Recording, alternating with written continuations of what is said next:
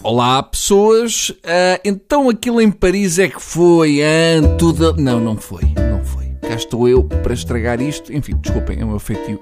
Primeiro, e aqui numa nota sincera, há que apreciar o milhão de pessoas que esteve naquela manifestação, num país onde se prevê que haja uns quantos milhões a votar Marine Le Pen. É bonito ver uma minoria sair à rua, mas foi espetacular ver tanta solidariedade. O que já não é tão lindo é ver uma marcha da tolerância e liberdade de expressão encimada por presidentes da Turquia, Israel, etc. É como convidar para reis do Carnaval da Tolerância os indivíduos mais intolerantes. Olha, mãe, vou a uma manifa apoiar a liberdade de expressão com o Erdogan. Eh, volto tarde, se voltar.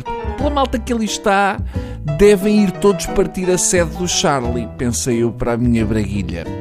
Ali na frente da marcha só deviam ir os cartunistas que sobreviveram e as famílias dos que morreram. O que é que fazem ali aqueles vampiros VIP?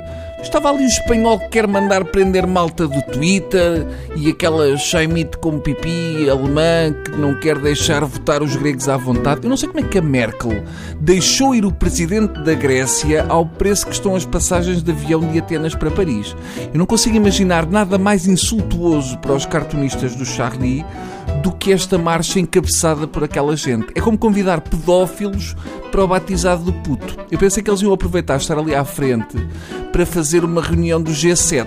Isto deprime mais do que Fátima. Isto tem de entrar para o Guinness Book de maior ajuntamento de hipócritas. Eles até podiam ir, mas pelo menos iam, mas de cara pintada, como palhaços. Ou então empenhar um cartaz que gozasse com as suas convicções.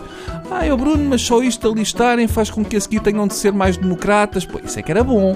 Se são hipócritas para alistar, são hipócritas para continuarem a fazer o mesmo. Ou alguém acha que o Erdogan sai dali tão comovido que chega à casa, liberta os jornalistas e cartunistas que estão presos e dá-lhes uma embalagem de Mongerry. E para terminar, para acompanhar a hipocrisia da marcha encimada por líderes mundiais e vários senhores da guerra, nada melhor que os comentários da SIC Notícias. Henrique Monteiro aproveitou o dia da marcha a favor da liberdade e contra a intolerância para dizer que a nossa sociedade está em decadência quando andamos a votar casamentos e adoção gay, a perder tempo com isso, em vez dos verdadeiros problemas da sociedade. Hum, maravilhoso no dia da tolerância.